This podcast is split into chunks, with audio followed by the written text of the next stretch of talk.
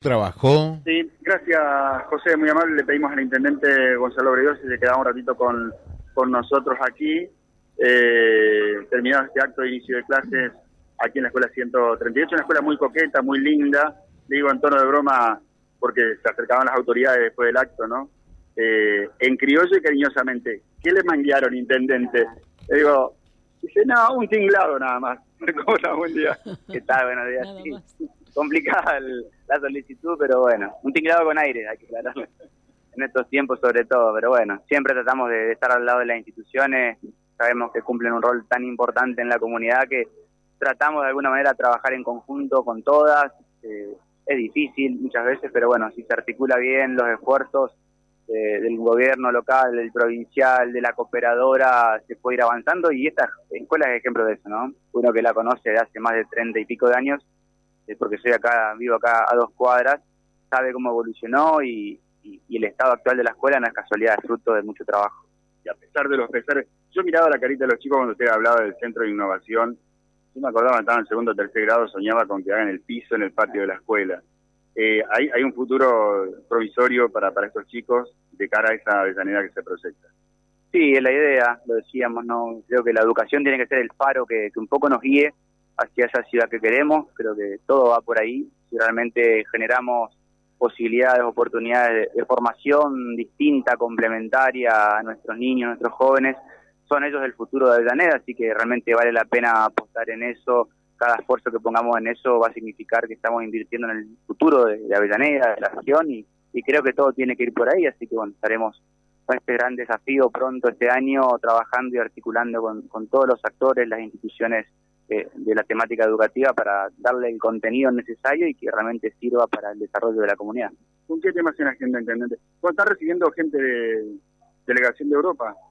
Sí, en realidad estuvimos antes de ayer en Buenos Aires en la, Unión Europea, en la delegación de la Unión Europea nos recibieron, en parte por el proyecto que tenemos en curso, pero también estamos trabajando en nuevos proyectos eh, con ellos y con otra institución internacional, España y Portugal, para ver si podemos lograr trabajar en conjunto y lograr alguna inversión en, nuestra ciudad nuevamente, que bueno, un poco eh, de las tantas oportunidades que vamos tratando de generar, ¿no? La, cooperación internacional para Avellaneda es importante y queremos seguir abriendo las puertas para que todo lo que podamos traer a nuestra ciudad sea realmente relevante para la comunidad. Sin duda. Eh, José, te sumamos de estudio para saludar al intendente. Bueno, cómo no. Intendente, ¿qué tal? ¿Cómo le va? Buen día.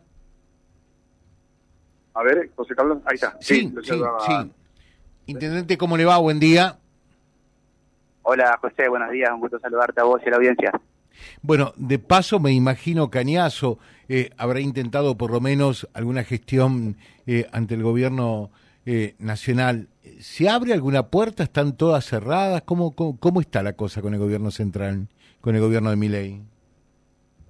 Eh, bueno, qué, yo, qué decirte que no se sepa. No está fácil, sinceramente, poder tener interlocutores. Nosotros ahora estuvimos trabajando con una designación hace unos días de, referente de los programas financiados lo que era el físico, ahora se acaba de eliminar prácticamente para tratar de dar continuidad. Teníamos obras en curso importantes en la ciudad, pendientes de pago, así que bueno, en teoría se podía reactivar eso.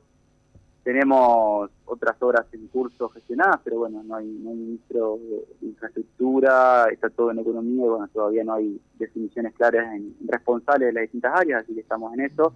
Y trabajando mucho con el gobierno provincial y tratando también que sean interlocutores válidos en, muchas cuestiones, así que bueno, tenemos gente conocida en el gobierno nacional que no se nos manifiestan que todavía no hay algunas definiciones que no permitan avanzar en algunas gestiones, pero, pero sí con la provincia por suerte estamos teniendo un, diálogo muy fluido todos los días. Eso está absolutamente claro, ¿no? Eh, casi como si fuera la otra cara de la misma moneda. Pero volviendo a la primera cara, eh, de manera tal que no hay interlocutores todavía del gobierno nacional para con, en este caso, los municipios y comunas. Y, y por otro, se estaban haciendo obras nacionales eh, en Avellaneda, si esto es así, ¿Qué pasó con ellas? ¿Continúan? ¿No continúan? ¿Tienen financiación? Sí, sí, sí, teníamos eh, básicamente tres en curso. Y bueno, dos de ellas ayer nos dijeron que la idea es continuarlas. Están paralizadas, por supuesto, ya desde, el año pasado, ya no es fines de la gestión anterior, incluso en noviembre. y bueno, eh, estamos a la expectativa de poder continuar con estas obras. Hay una muy grande en Barrio Don Pedro, que todos, la conocen, que, está en un 85% de avance, quedan algunas cuestiones importantes a terminar. Otra que estábamos empezando en Martín Fierro también con lo mismo y pasó también el recambio de gobierno y, esta incertidumbre que tenemos. También la, la 302, el pavimento, hay certificados pendientes también pago que estamos gestionando. Hay otras cuestiones que, veníamos trabajando con ENOSA, de cloacas para toda la ciudad, que bueno, hoy todavía no hay responsable claro que nos permita gestionar. Bueno, sobre todo con este criterio de, que no hay obra pública, obras nuevas es muy difícil, por lo menos en este primer semestre, tratar de conseguir, así que estamos tratando de, enfocarnos en, lo posible, en lo realmente que se pueda conseguir y, ya ir preparando, presentando también en otros estamentos a nivel internacional y también provincial otros proyectos importantes que, queremos para la ciudad. Bueno, eh, esperemos que se logre todo esto, ¿no? Porque es una pena, eh, obras que ya están con un 85% de avance, cuando después se, se terminen eh, hay que empezar gran parte de nuevo, por lo menos parte de nuevo, ¿no? Sí, yo, yo creo que sí, yo creo que sí, que se va a terminar de alguna u otra manera. Sería una pena que queden esas horas a, mitad de camino. Entiendo que va a primar el sentido común y cuando haya posibilidades económicas se va a poder reactivar la, obra de alguna manera, porque bueno, al fin y al cabo es una de las funciones principales del Estado, ¿no? Invertir cada peso que el ciudadano aporta a través de sus impuestos que en obras palpables, en mejora de calidad de vida y en el desarrollo de las comunidades, así que seguramente va a ser así, esperemos. Estamos también a dos meses y algo del nuevo gobierno que arrancó. Tenemos que ver cuando terminen de, hacer sus definiciones más importantes para, para ver de qué manera vamos a poder trabajar en conjunto, porque no queda otro camino que trabajar en conjunto, nación, provincia, municipios, porque es la única manera de salir adelante. Gonzalo, muchas gracias, muy, muy amable intendente. Gracias a vos, un gran saludo a todo el equipo en estudio y a la audiencia también. Estamos en contacto. Muchas gracias. El intendente de Avellaneda, Gonzalo Braidot. Venimos en un ratito, Silvio, ¿te parece? Sí, un chaparrón lindo. Ahora se calmó un poquito, por eso nos quedamos en el salón principal.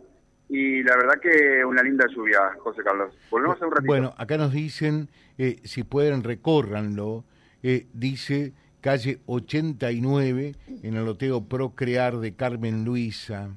Necesitamos respuestas, presentamos notas ya porque caen unas gotas y quedamos impedidos de salir. Venimos en un ratito con el móvil 2, en este caso desde Avellaneda, lo presentó